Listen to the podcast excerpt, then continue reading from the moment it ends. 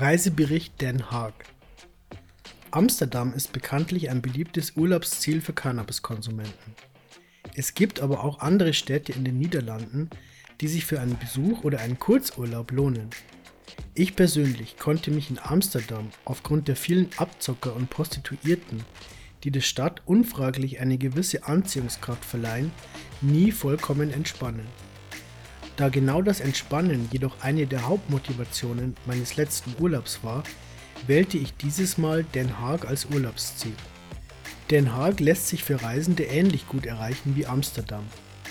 Insbesondere liegt der Flughafen Schiphol auf der Bahnlinie zwischen Amsterdam und Den Haag. Ich musste also nur wie gewohnt am Flughafen in einen Zug steigen, jedoch diesmal in einen, der genau in die entgegengesetzte Richtung als gewohnt fährt. Wie in jeder großen europäischen Stadt gibt es auch in Den Haag die verschiedensten Übernachtungsmöglichkeiten, von der Jugendherberge über Apartments bis hin zu Hotels.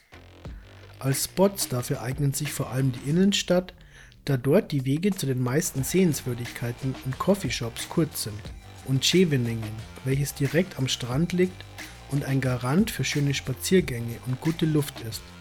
Ich habe mich für den Strandurlaub insbesondere für das Kurhaus Amrad entschieden.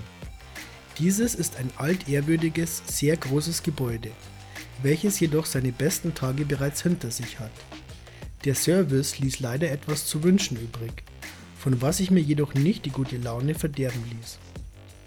Das Hotel liegt direkt an einem breiten Sandstrand, der im Norden an naturgeschützte Dünen angrenzt und an dem beständig eine steife Brise weht.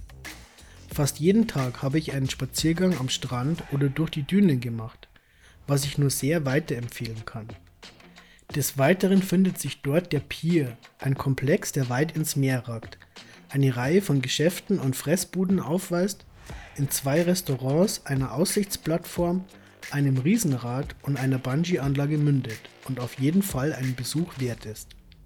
Auf dem Weg vom Pier zum Hotel finden sich weitere Restaurants, in denen man gut essen kann, wobei mir keines derart positiv oder negativ aufgefallen ist, dass ich es hier hervorheben möchte.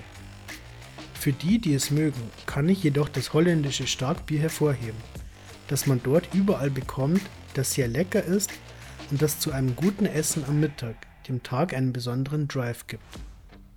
Auf jeden Fall hervorzuheben ist der meines Wissens einzige Coffeeshop in Scheveningen, und zwar das Blue and White das sich letztendlich als meine Nummer 1 in Den Haag erwiesen hat. Das Blue and White liegt keine 10 Gehminuten vom Strand entfernt, ist relativ klein und weist einen Nichtraucher und einen abgetrennten Raucherbereich auf.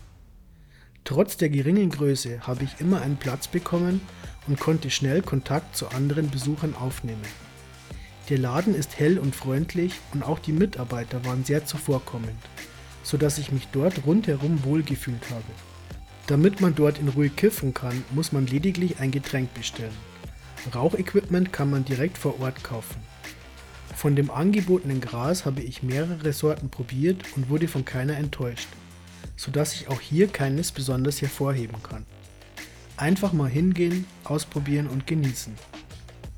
In die Innenstadt kommt man am besten mit der Tram, die vielleicht von den freundlichsten Trambahnfahrern der Welt gefahren werden. Einer meinte bei einer kürzeren Fahrt, ich müsste kein Ticket kaufen, weil sich das bei so wenig Haltestellen nicht rentieren würde.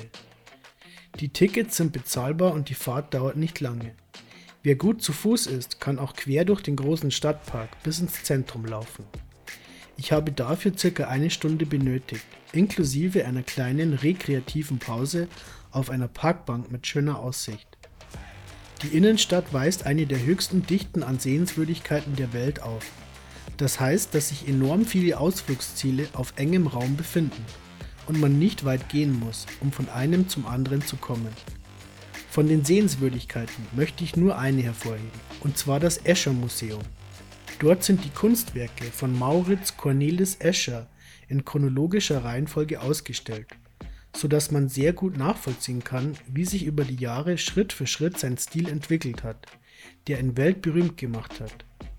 Die bekanntesten Werke Eschers sind wohl seine unmöglichen Figuren, bei denen er mit Perspektiven und optischen Täuschungen spielt und die wahrscheinlich jeder von uns schon mal gesehen hat, auch wenn vielleicht der Name des Künstlers vielen nicht bekannt ist. Vor allem nach einem Besuch einer der naheliegenden Coffeeshops kann man die besonderen Effekte Eschers Werke besonders genießen. Dafür eignet sich beispielsweise das nicht weit entfernte Sky High, in dem ich vor allem die gute Atmosphäre geschätzt habe. Leider wird dort nicht nur verlangt, dass man ein Getränk kauft, um dort bleiben zu dürfen. Man muss auch sein Gras dort kaufen, was ich in keinem anderen Coffeeshop in Den Haag erlebt habe. Wenn man etwas mehr Action haben möchte oder es etwas lauter mag, sollte man im Kremers vorbeischauen. Die sehr gute und zu empfehlende Ware wird in einem kleinen Laden im Erdgeschoss verkauft. Zum Verzehr geht man ums Hauseck in einen Keller, in dem laute Musik läuft und der gerade am Abend zur Stoßzeit rammelvoll ist. Dort ist es im Gegensatz zu den mir bekannten Coffeeshops in Amsterdam auch völlig normal, Bier und Joints zu kombinieren. Von den Cannabis-Sorten, die ich in Den Haag probiert habe, haben mich vor allem die Klassiker wie White Widow und Super Skunk überzeugt. Von den mir neuen Sorten möchte ich hier nur Pineapple aus dem Blue and White hervorheben, die nicht nur extrem nach Ananas gerochen und danach geschmeckt hat, sondern auch eine sehr angenehme Wirkung hat. Mein Fazit ist, dies war sicher nicht mein letzter Besuch in Den Haag und ich kann es nur jedem weiterempfehlen, der es etwas ruhiger angehen lassen möchte. Beim nächsten Mal werde ich mir ein anderes Hotel in Scheveningen suchen. Am besten zwischen dem Strand und dem Blue and White oder zumindest nicht weit weg davon. Auch dem Kremers und dem Sky High werde ich wieder einen Besuch abstatten, wobei ich mich mit den Klassikern eindecken werde und sicher auch die eine oder andere neue Sorte ausprobieren werde.